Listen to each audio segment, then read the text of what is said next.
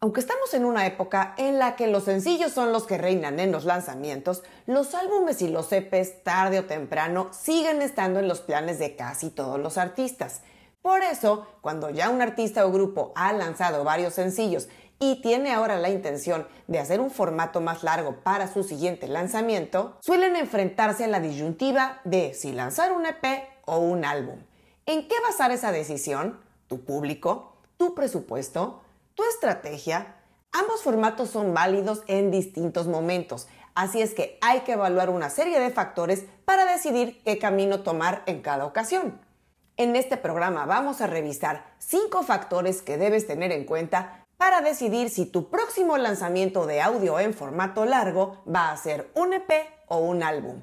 Soy Ana Luisa Patiño y estás en mi disquera, la casa del artista independiente bien informado.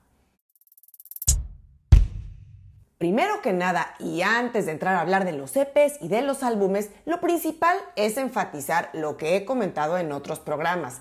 Mi recomendación de que antes de pensar en lanzar uno de estos dos formatos, lances varios sencillos. La época en la que un artista sacaba uno o dos sencillos y inmediatamente después sacaba un álbum ha quedado atrás, especialmente hablando de artistas emergentes.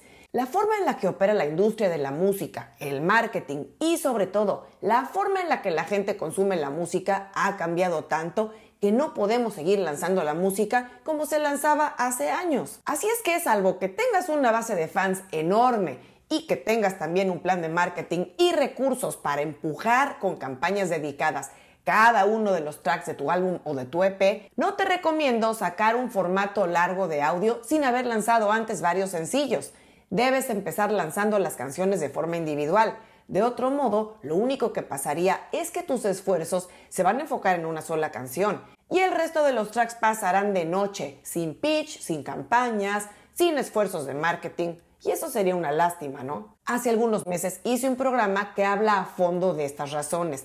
Te lo dejo en las notas por si no lo has visto. Para fines aclaratorios, vamos a definir cuál es la longitud reglamentaria de un EP y de un álbum. Basándonos en el criterio de la Academia del Grammy en Estados Unidos, podemos decir que un álbum debe tener un mínimo de 30 minutos de duración o bien un mínimo de 15 minutos mientras tenga 5 tracks o más. Menos de eso ya sería un EP.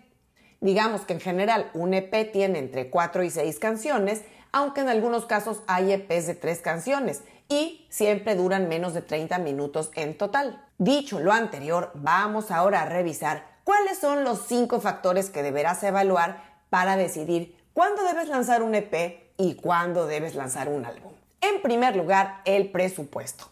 Vamos a comenzar con el aspecto económico, que es el criterio más sencillo a definir. A fin de cuentas, en términos de dinero, los EP son más baratos de hacer que los álbumes. A veces el criterio preponderante a la hora de decidir qué vas a lanzar será el factor económico, por simple matemática. Un EP tiene menos canciones que un álbum, así es que el costo podría ser prácticamente la mitad, no solo en producción, sino también en marketing. El segundo factor a evaluar son tus objetivos y estatura como artista. ¿Qué pretendes conseguir con tu lanzamiento? Por ejemplo, mejorar e impulsar tu perfil de artista, o cambiar tu sonido, o lanzar nuevos productos, o calentar a tu público para una gira.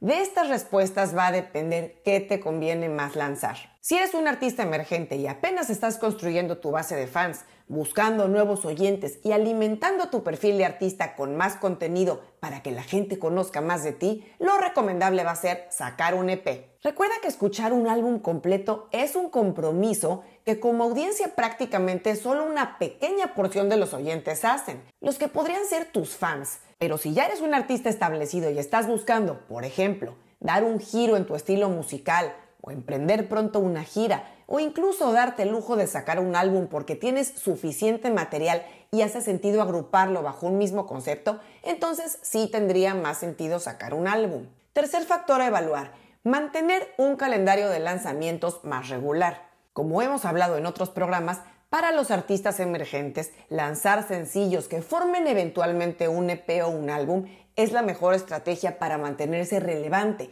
y fomentar que el algoritmo de las plataformas te favorezca. Porque claro, una vez que lanzaste algunos sencillos, querrás un formato más largo. Pero si en esta etapa inicial de construir tu base de fans no quieres gastar tanto tiempo y dinero grabando, produciendo y promocionando un ambicioso álbum conceptual de 10 o 12 tracks que acaba saliendo un año después de que empezaste a lanzar música, tendrá más sentido sacar un EP. Suele pasar que cuando un artista emergente se tarda demasiado tiempo en sacar ese gran álbum que viene platicando desde hace meses, los fans que ya había comenzado a ganar empiezan a bajarse del tren porque ya se cansaron de esperar para escuchar música nueva de ese artista que empezaban a conocer y que les gustó. Por eso, tener un calendario de lanzamientos predecible y regular es la manera de hacer precisamente eso. Lanzar un EP después de varios sencillos ayuda a mantener el engagement de los fans, porque les estás dando un producto de más alto valor percibido que un sencillo, pero sin tanta espera y sin música de relleno como se suelen percibir a veces muchos álbumes. El cuarto factor a tener en cuenta para decidir si lanzas un EP o un álbum es lanzar música de conceptos específicos. Tú como artista seguramente has escrito o lanzado alguna canción que te encanta, pero que no encaja con el concepto musical que estás manejando en ese momento. No la descartes, podrías hacer un EP corto para darle cabida. Un EP es menos estricto que un álbum y no me refiero solo a la cantidad de contenido, sino a la forma de promocionarlo y a la necesidad de agrupar bajo un mismo concepto o paraguas que cobije todas las canciones incluidas. Un EP puede ser perfectamente una colección muy breve de canciones que tal vez no tengan un hilo conductor tan claro entre sí. Así es que no descartes canciones que tengas y que de pronto no caben en un álbum bajo cierto concepto dale salida como sencillos o incluso directamente dentro de un EP acompañando a dos o tres sencillos más. Y quinto factor a evaluar es un puente entre álbumes.